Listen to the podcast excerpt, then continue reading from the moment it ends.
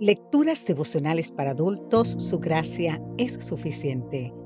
Cortesía del Departamento de Comunicaciones de la Iglesia Dentista del Séptimo Día Gascue en Santo Domingo, capital de la República Dominicana. En la voz de Sarat Arias. Hoy, 13 de diciembre, sangre azul. Hebreos capítulo 9, versículo 22 nos dice, y según la ley, Casi todo es purificado con sangre y sin derramamiento de sangre no hay remisión. Cuando el Señor hizo una promesa a Abraham, los pactos se firmaban con la sangre de un sacrificio e implicaba la muerte de quien no cumpliera el contrato. Cristo no derramó su sangre como la parte incumplidora, sino en lugar del sacrificio que lo ratificaba. Nuestra vida es transitoria pero la vida nueva que Dios ofrece es perdurable.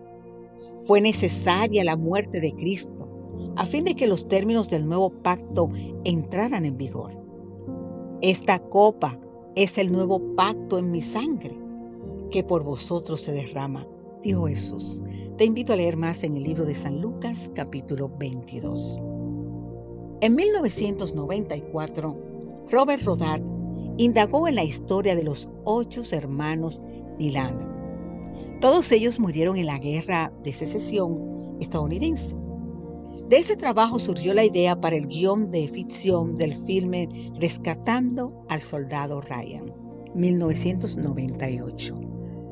Durante la invasión de Normandía en plena Segunda Guerra Mundial, el capitán John Miller fue elegido para dirigir un equipo encomendado a una peligrosa misión. Esa misión era encontrar a este soldado James Bryan, cuyos tres hermanos ya habían muerto en la guerra, a fin de ponerlo a salvo. ¿El motivo?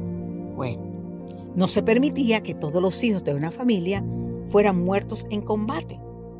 La batalla por el rescate fue recia, y el capitán Miller en sus últimos momentos le dijo a Ryan, hemos hecho un gran sacrificio por ti. Vive una vida digna a la altura de todo esto. Al final de la película, y ya anciano, Ryan visita la tumba del capitán para rendirle homenaje y le pregunta a su esposa si había vivido dignamente a la altura del sacrificio de su rescate. El Señor Jesucristo pagó por nosotros el precio del rescate con su propia sangre somos su propiedad. Muy pronto el Señor en la eternidad exclamará, contemplen el rescate de mi sangre. Por estos sufrí, por estos morí, para que pudiesen permanecer en mi presencia a través de las edades eternas. Sangre azul es un término utilizado internacionalmente para designar a descendientes o pertenecientes a familias nobles o reales. Nadie puede alcanzar la gracia por sus propios méritos. Todos somos indignos. Pero como Ryan, somos llamados a vivir vidas dignas, a la altura del precio pagado por nuestro rescate. Fuimos rescatados por la sangre azul derramada por el capitán y rey para vivir como rescatadores.